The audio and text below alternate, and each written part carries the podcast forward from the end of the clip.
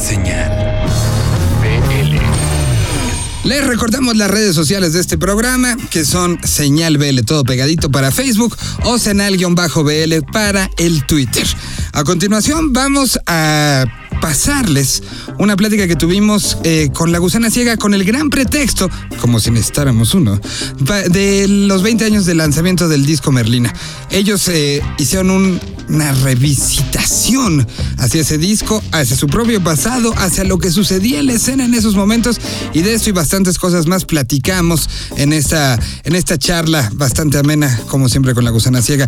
Además incluimos al final una audio en 3D. Nos fuimos al concierto con el que arrancó esta gira, que después estará dando por diferentes partes de la República Mexicana.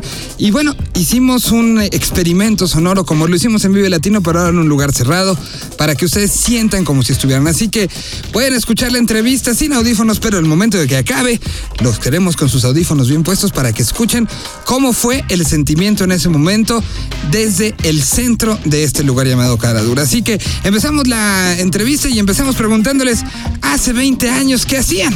Y esto es lo que respondió la gusana ciega.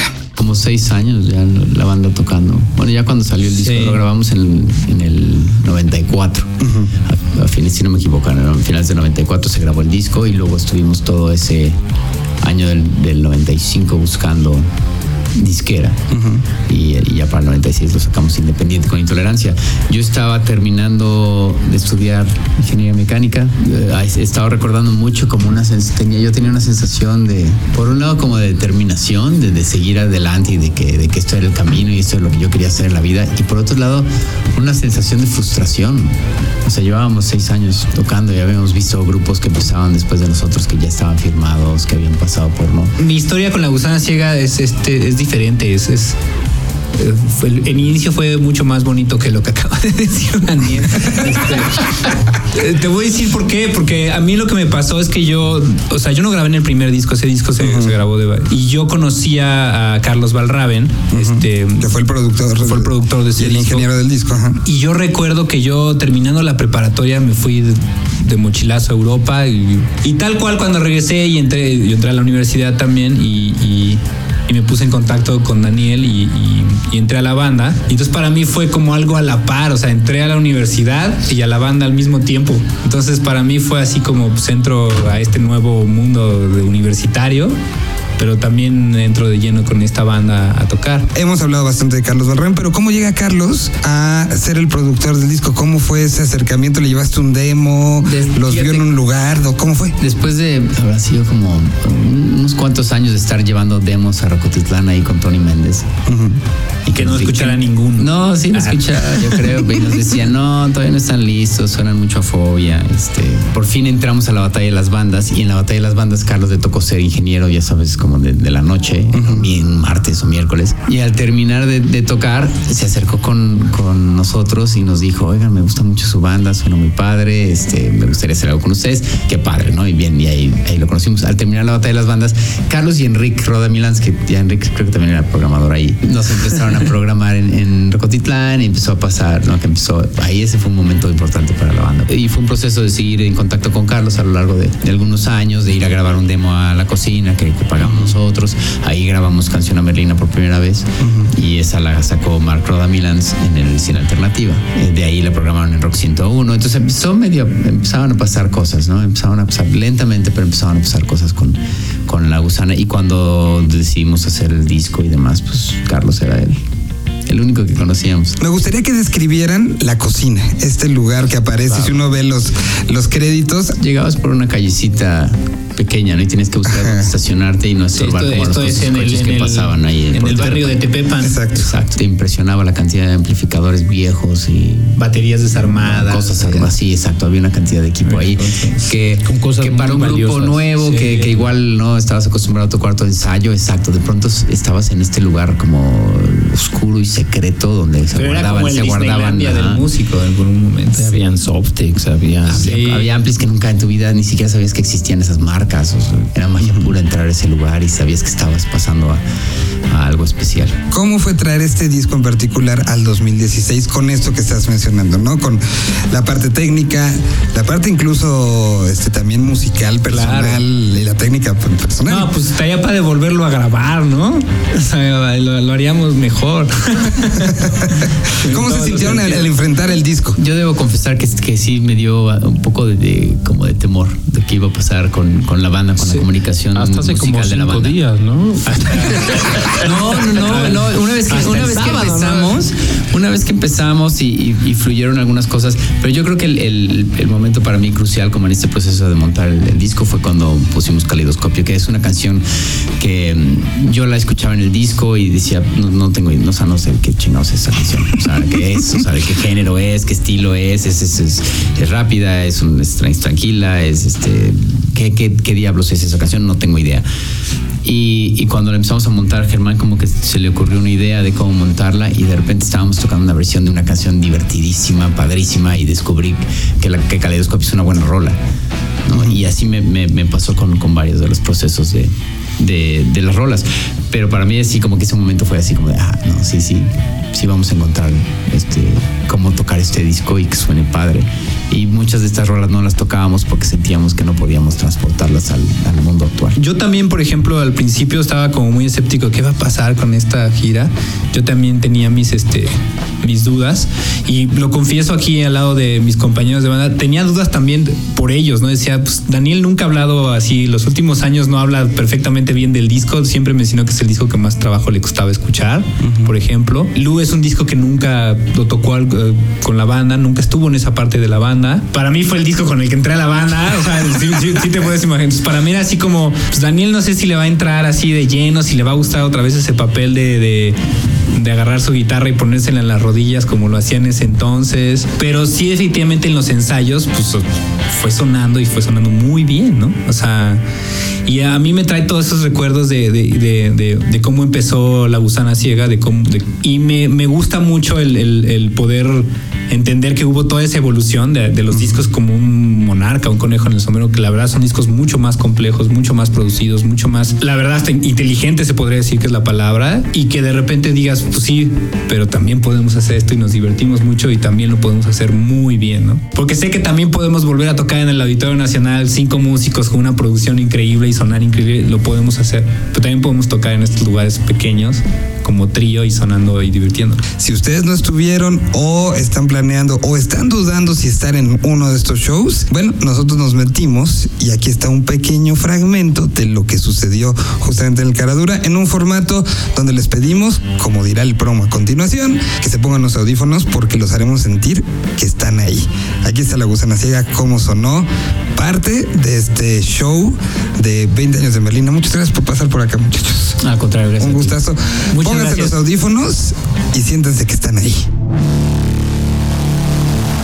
Este es un audio 3D de señal BL.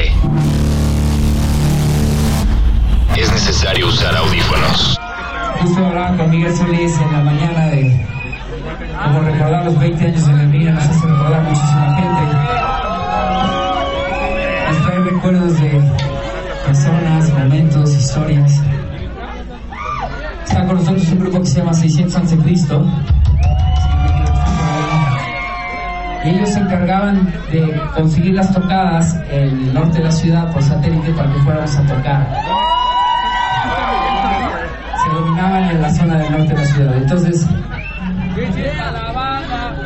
ya les va este.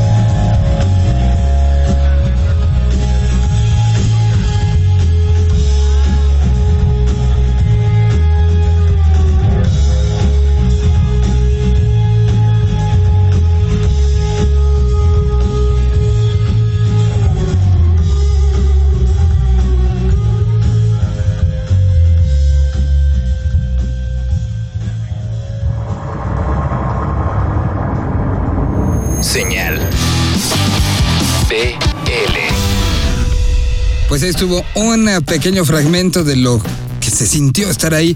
Pronto estaremos sacando y tenemos ahí con la gusana un, un asunto que se puede poner interesante de la percepción en 3D sumado con otra serie de tecnologías.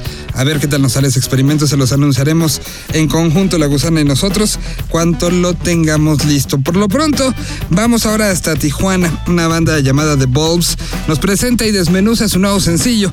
Ellos eh, pues están trabajando, si ustedes los quieren encontrar, los pueden encontrar digitando www.thebulbsband.com.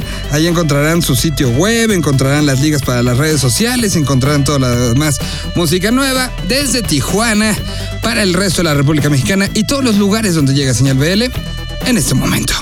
¿Cómo? ¿Cuándo? ¿Dónde? ¿El por qué? ¿El con quién? ¿Qué fue lo que usaron? ¿Cómo lo grabaron? ¿En quién se inspiraron? Todo lo que necesitas saber sobre una canción en Desmenuzando el sencillo. Señal BL. ¿Qué tal, señal BL? Somos The Bulbs, saludándolos desde Tijuana. Nuestro estilo es un garage rock psicodélico. Les presentamos nuestro sencillo Odyssey Love de nuestro álbum debut que lleva el mismo título. Bueno, pues el LP se grabó en la ciudad de San Diego, California y fue producido por The Bulbs y masterizado por Roy Silverstein. La mayor parte fue grabada en vivo porque queríamos capturar la esencia de la banda y la atmósfera de las canciones y transmitir el sonido a como suena la banda en vivo. La dinámica para componer consiste en que alguien llega con el riff al estudio, los cuatro aportamos algo al riff, desarrollamos, dejamos que fluya la música y armamos una maqueta. Visítanos en somoslosbulbos.com. De ahí puedes accesar todas nuestras redes sociales, Twitter, Facebook, Instagram. No te olvides de bajar nuestro disco completamente gratis de la página o búscanos en Spotify como The Bulbs. Muchas gracias, señal BL, y un saludo a toda la banda que nos escucha. Como banda independiente, agradecemos su apoyo y su espacio. Un abrazo y nos vemos pronto.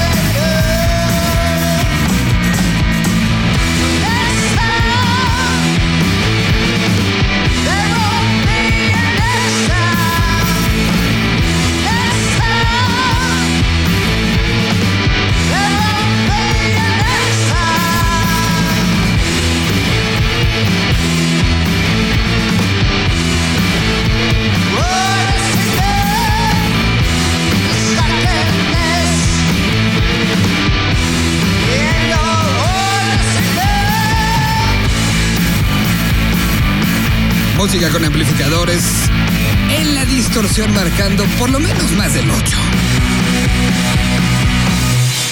Se llaman The Bulbs. Y bueno, pues prácticamente está llegando este programa a sus últimos alientos por esta semana. No sin antes recordarles que los esperamos, por si se han perdido alguno de los eh, anteriores, los esperamos en la página www.vivelatino.com.mx. Además de, si ustedes tienen alguna banda que quieran presumirle al mundo, bueno, pues tenemos nuestras redes sociales, que son, ya les habíamos repetido en innumerables ocasiones, pero son señal BL a través de Facebook o senal-BL en el Twitter. Bueno, pues eh, saludos a todos y cada uno de los puntos donde en las diferentes partes de la República Mexicana se va escuchando semana a semana y agradecemos y esperamos ir sumando a más y más y más, además de otras sorpresas que tenemos desde el punto de vista digital para ustedes muy pronto, pronto, pronto. Por lo pronto, otros de los aliados de este programa, y los hemos tenido ya desde algunas eh, semanas, son los muchachos de Concierto Cable.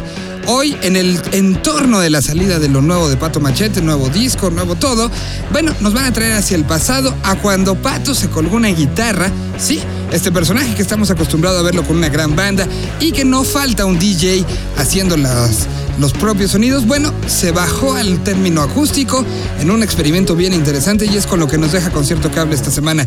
Gracias a nombre de todos los que hacemos este programa, el señor Jole Hernández en la producción, Ricardo Castañeda en la coordinación de invitados y un servidor Miguel Solís. Nos escuchamos la próxima semana. Aquí está Pato Machete, gracias y adiós. Concierto Cable. Sesiones en vivo. Transmitidas a través de internet. Hola, soy Majo de Concierto Cable. Escogí ahora este track que es de Pato Machete. Es uno también de mis favoritos porque cuando logramos buquear esa sesión con Pato Machete, nunca nos imaginamos cómo íbamos a escuchar esa versión en acústico, un, un, acústico de una figura tan conocida en el hip hop mexicano como Pato. Y nos sorprendió muchísimo, ya lo escucharán. Hizo toda una sesión de sus rolas hechas boleros con toda la contrabanda.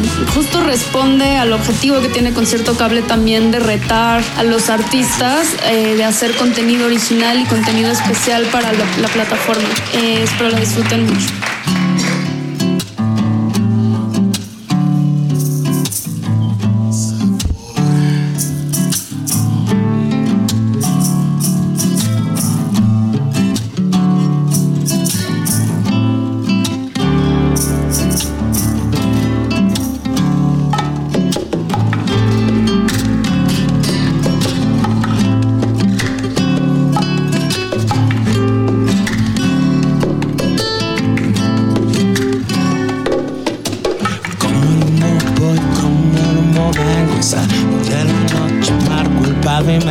Es que sin razón bajo en el tiempo soy planeo lo que vengo haciendo. Marca en el día busco la salida. Y toma lo que quieras mas no la que es mía. Y todo es parte de la nuestra familia. Y aunque no comprendas así son mis días así son mis días así mis días son así son mis días así mis días son Así son mis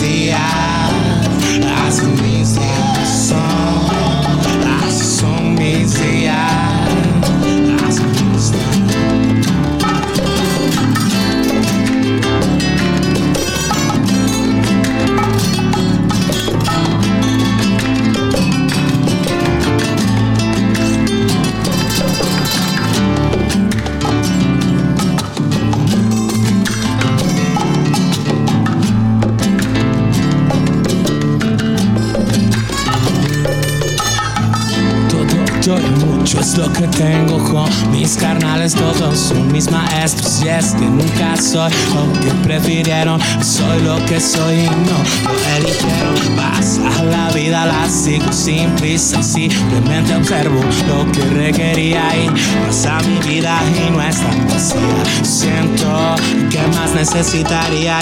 Fue tan bueno hoy como ves, pues lo presiento. Fiesta con Omsi, barrio sin lamento. Esto no es bajones hasta el firmamento. Y golpes y golpes y nunca reviento. Y sombra de día, duro hasta arriba. Ando tranquilo y no hay melancolía. Mientras haya cuerdas, saco la espina. Sigo con la banda, gastando la esquina. Y así son mis días. Así mis días son. Son mis días. Así mis días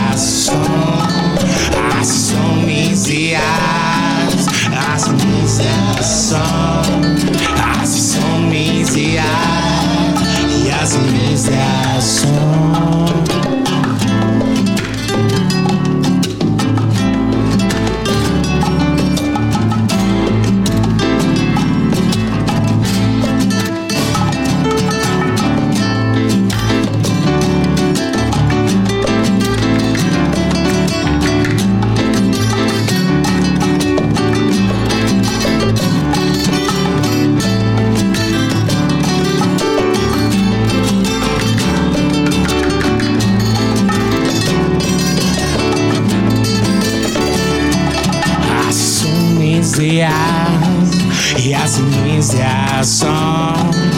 Así son mis días,